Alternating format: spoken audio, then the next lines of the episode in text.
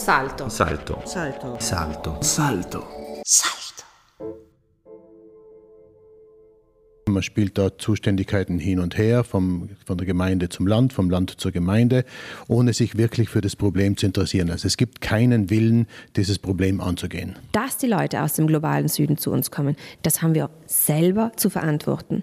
Mit dem Kapitalismus, mit dem Kolonialismus und wir haben noch immer kolonialistische Strukturen und deswegen ist es auch gewissermaßen eine Verantwortungsübernahme, die wir als reiches Land wirklich problemlos auch machen können. Sechs-Augen-Gespräch. Die aktuelle Debatte von Wolfgang Mayer. Bozen verkraftet alljährlich den Ansturm der Weihnachtsmarktbesucher, nicht aber Hilfesuchende Obdachlose. Die Folge, ein 20-jähriger ägyptischer Migrant erfriert im reichen Bozen. Gescheiterte Herbergsuche im Tourismusland Südtirol. Wer versagt denn da, Frau Plack, Herr Thalheimer? Ja, versagen tun wir natürlich gesamtgesellschaftlich alle, auch wenn das niemand hören mag. Jetzt sind wir natürlich in der Situation, wo sich jeder gegenseitig die Schuld zuweist. Die Gemeinde, der Landesrätin, die Landesrätin sagt, das muss auf kommunaler Ebene gelöst werden. Wiederum andere sehen dann überhaupt nicht den Zusammenhang zwischen der staatlichen Politik. Und äh, so passiert es halt, dass eigentlich sich jeder gegenseitig die Schuld gibt und es äh, klarerweise aber so ist, dass wir natürlich als Gesellschaft in den unterschiedlichen Ebenen und Strukturen, also von kommunal bis staatlich, darin versagen, dass wir diese marginalisierten Personen auffangen. Vor allem im Winter, aber das gleiche Problem haben wir auch im Sommer während der Hitze. Alle haben wir versagt, die Gesellschaft, die Politik, weil äh, jedes Jahr man aufs Neue erstaunt feststellt, dass wieder Winter ist und dass es kalt wird, so als ob man das nicht vorher wissen hätte können. Also ich finde es beschämend. Äh, ich habe ich hab Aufzeichnungen, vor zwei Jahren hatten wir die Tagesstätte Pfarrheim organisiert. Da gab es Aussagen äh, von, von Frau Deeg auch, die gesagt hat, nein, wir setzen zusammen, wir äh, zeitnah finden wir Lösungen und dann wird sie nicht mehr gehört und jetzt stellt man wieder erstaunt fest, dass es kalt ist. Das kann nicht sein.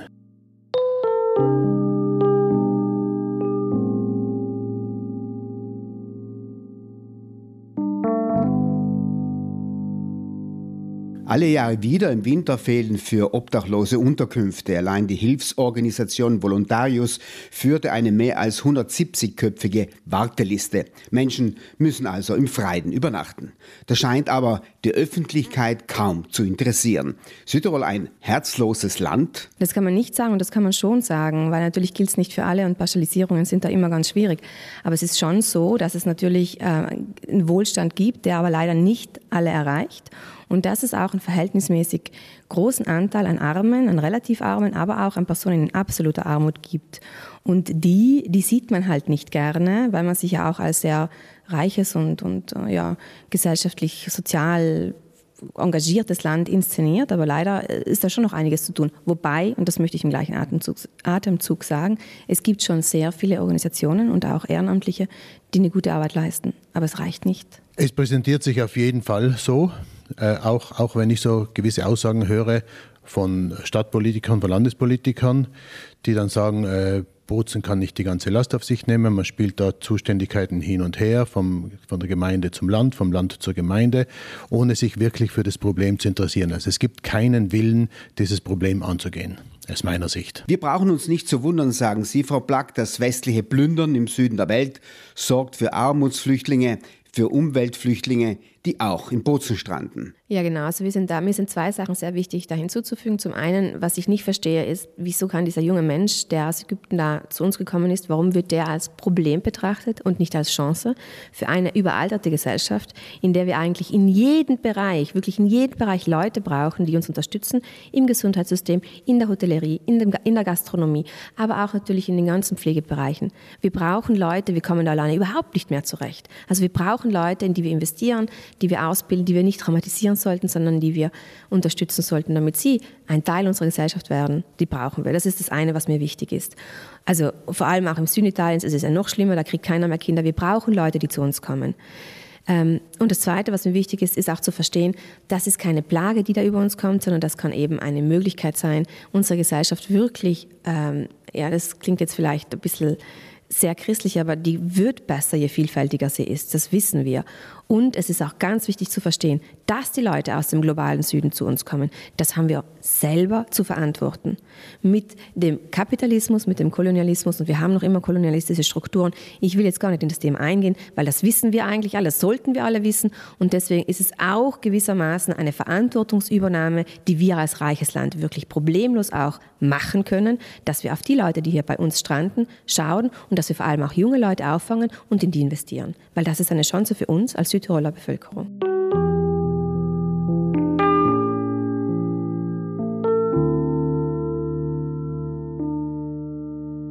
Barbara Plack und Ludwig Dahlheimer Gäste im Salto-Dreier. Unterkünfte fehlen, weil Flüchtlingsunterkünfte geschlossen wurden. Wegen einer Nächtigungsstätte in Bozen und lächerlicher Kosten streiten sich das zuständige Landesressort und die Gemeinde Bozen.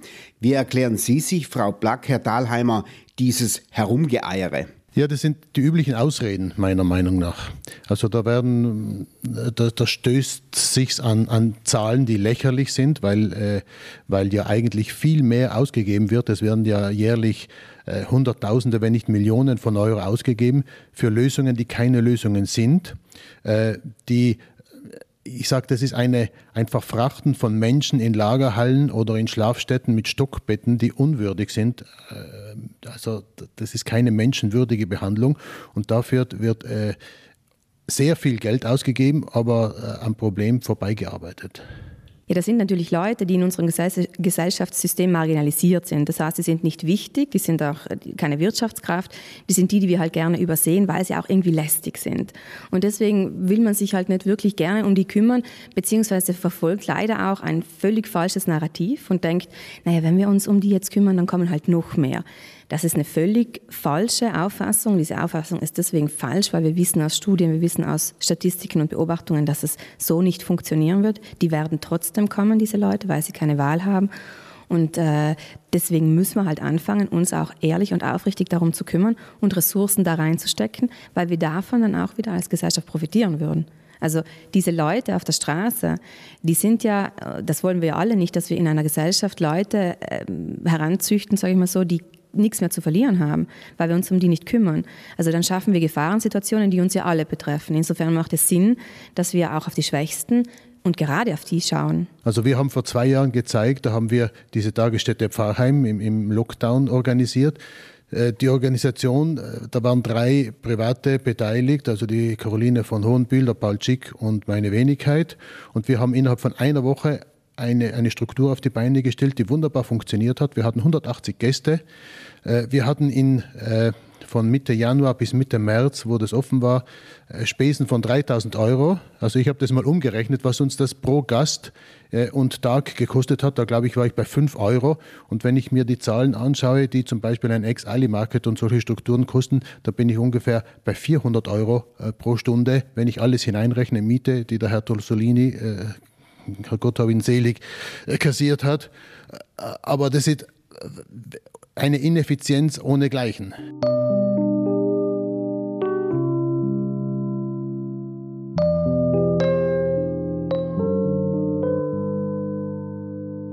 Die Gemeinde Bozen klagt immer wieder, dass sie die Last tragen muss, also für Obdachlose, Flüchtlinge und Migranten gerade stehen muss. Gleichzeitig beschlagnahmt die Bozener Gemeindeverwaltung immer wieder Schlafsäcke und Decken von Obdachlosen.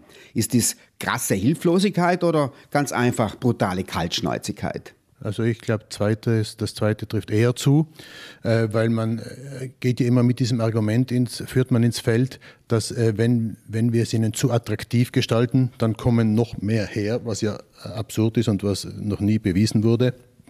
Und äh, es wird sozusagen eine, eine Ablehnung und eine, eine Kälte an den Tag gelegt, äh, die furchtbar ist. Und dann wundert man sich, dass Leute diese Lösungen manchmal nicht annehmen. Und ich kann die Leute gut verstehen, weil bevor ich in einem Schlafsaal mit 95 Menschen aus 26 Nationen in Stockbetten ohne ein Minimum an Privacy, da sind ja keine Abtrennungen, gar nichts, äh, wenn ich da leben muss und die Wahl habe in einem Zelt, wo ich allein am Eisack äh, schlafe, dass ich unter Umständen das vorziehe, vor allem wenn ich auch an Kälte schon ein bisschen gewohnt bin, wiewohl das äh, furchtbar ist und unausstehlich und, und äh, extrem äh, schmerzhaft direkt.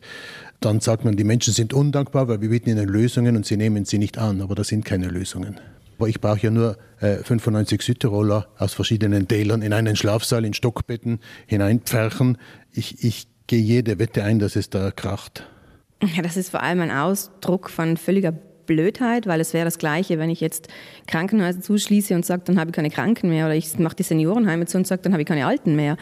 Die Obdachlosen sind da und Obdachlosigkeit kann, und das wissen ja wenige, viele treffen, auch Leute, die ein Einkommen haben, auch Leute, die arbeiten gehen. Es sind Leute, die zum Teil einfach keinen Job haben, die eine Verlusterfahrung in der Familie gemacht haben, die sich trennen müssen und so weiter. Und plötzlich steht man da und weiß nicht wohin.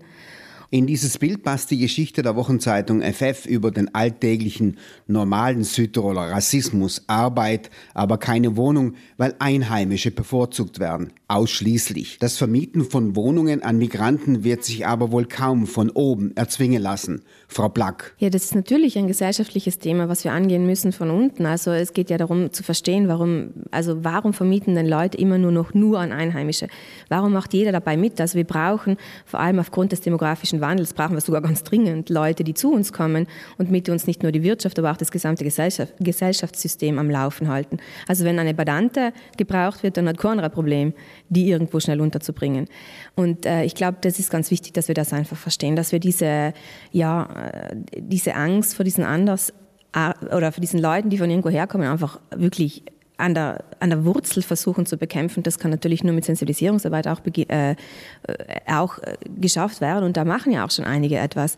Und das ist wirklich ein Appell an alle Leute, bitte, also vermietet und gebt auch wirklich auch Leuten eine Chance, die nicht von hier sind.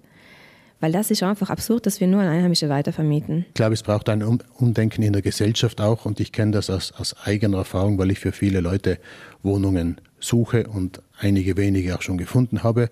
Und ich merke, wie schwierig das ist, weil wenn ich anrufe als Bozner, als Südtiroler und, und mich für eine Wohnung interessiere, dann heißt ja, ja, die ist frei, morgen können Sie anschauen kommen. Und dann sage ich, es ist für einen Bekannten aus Afghanistan, aus Mali, aus Gambia.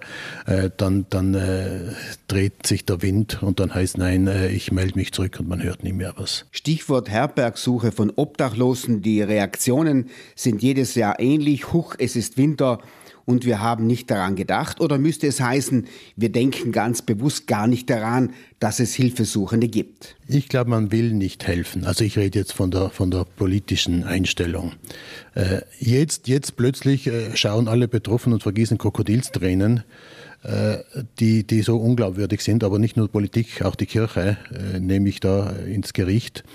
Äh, ich, ich kann das einfach nicht mehr hören, dass da Betroffenheit zelebriert wird und in Wirklichkeit eine ganz andere Haltung an den Tag gelegt wird.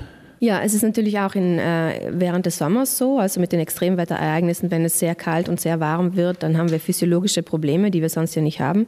Also dann der Organismus hat einfach, kann einfach, das muss man ganz klar sagen, in dieser Kälte draußen nicht überleben. Niemand kann das. Und das haben wir nicht nur, jetzt, heuer haben wir nicht nur das Problem bei den Obdachlosen, sondern de facto auch in unbeheizten Wohnungen, Hütten oder Häusern. Also auch da erfrieren Leute aufgrund der Armut. Und das ist natürlich schon etwas, was wir angehen müssen im Sinne von einer gerechten Ressourcenverteilung. Weil es kann nicht sein, dass wir die Leute nicht warm halten können und auf der anderen Seite Schwimmbäder heizen, Saunas heizen und was Gott was in irgendwelchen touristischen Attraktionen investieren, wo wir schon Geld für Gäste haben, aber halt nicht für die Gäste, die eben kein Geld haben. Hallo, einen Podcast zu machen bedeutet viel Aufwand. Wenn du dir ein Salto-Abo holst, kannst du mit einem Klick um wenigen Euros diese Arbeit konkret unterstützen. Denk daran. Sie hören ein Sechs-Augen-Gespräch mit Barbara Black und Ludwig Dahlheimer. Frau Black, Sie haben im Online-Magazin Barfuß die Gemeinde Bozen kritisiert. Kurz gefasst, eine reiche Stadt, die nicht in der Lage ist, Außenseitern zu helfen oder nicht helfen will. Also man kann nicht sagen, dass die Stadt nicht imstande ist, sondern die Stadt wäre imstande, aber sie will es offensichtlich nicht, weil ich meine, das ist jetzt wirklich ein verhältnismäßig einfaches Problem. Wir haben eine Hitzewelle, wir haben eine Kältewelle und wir müssen die Leute vor diesen extremen Temperaturen schützen.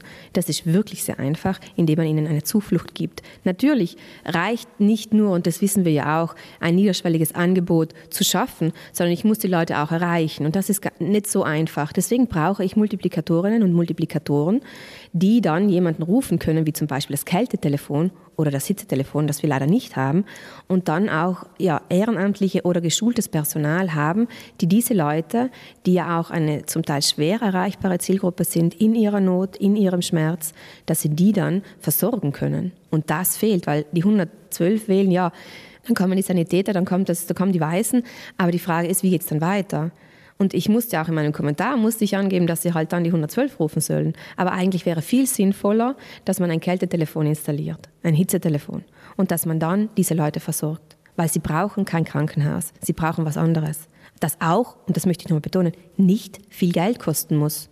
Frau Plack, Sie zitierten bereits eine nie dementierte Aussage, Obdachlosen soll nicht zu viel geholfen werden, sie sollen es hier nicht zu schön haben, weil ansonsten noch mehr Obdachlose nach Bozen kommen. Ist das Ganze also bewusste, gezielte Strategie?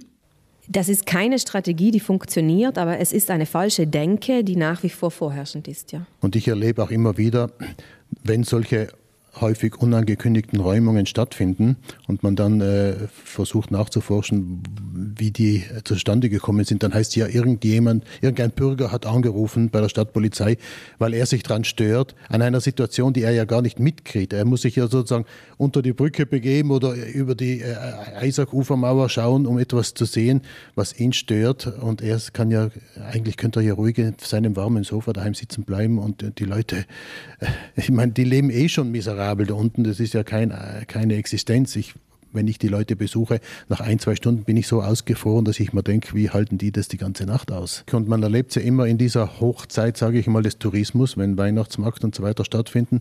Da, da finden Räumungen statt, da werden Bettelverbote äh, ausgesprochen, weil ja äh, unser Tourist, der mit vollem Geldbeutel kommt, äh, ja keinen Anstoß nehmen soll oder nicht belästigt unter Anführungszeichen werden soll durch einen Bettler womöglich, weil als ob das das Schlimmste wäre, was einem passieren könnte. Es sind Sozialarbeiter mit wenig Lohn und Ehrenamtliche, die Außenseitern helfen. Aber dieses Engagement reicht offensichtlich nicht. Ihre Empfehlungen? Also zunächst einmal habe ich nicht den Eindruck, dass es so viele Sozialarbeiterinnen und Arbeiter und Sozialpädagogen und Pädagoginnen gibt.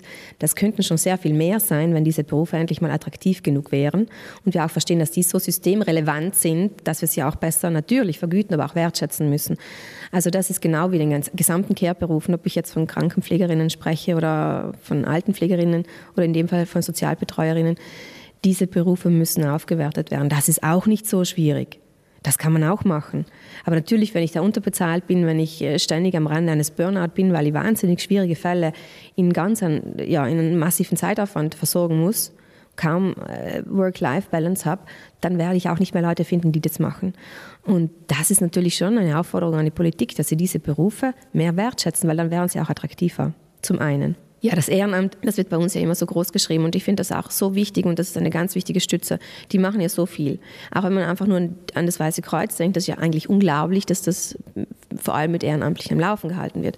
Aber bestimmte äh, Strukturen und bestimmte Bereiche und dazu gehört leider auch, wenn wir die Augen davor verschließen wollen, aber leider gehört auch die Versorgung von Obdachlosigkeit dazu. Es ist wahnsinnig wichtig für die Gesellschaft. Das muss viel, viel mehr auch durch professionelle Dienstleisterinnen gewährleistet und unterstützt werden. Das können nicht nur Ehrenamtliche machen.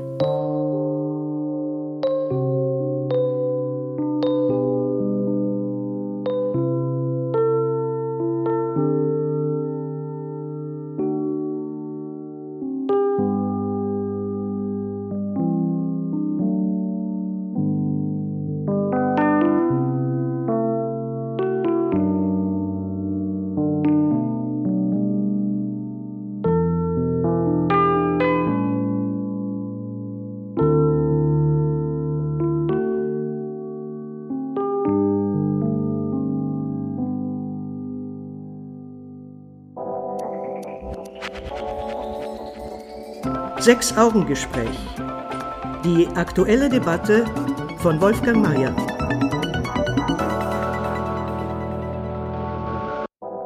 Salto. Salto. Salto. Salto. Salto. Salto.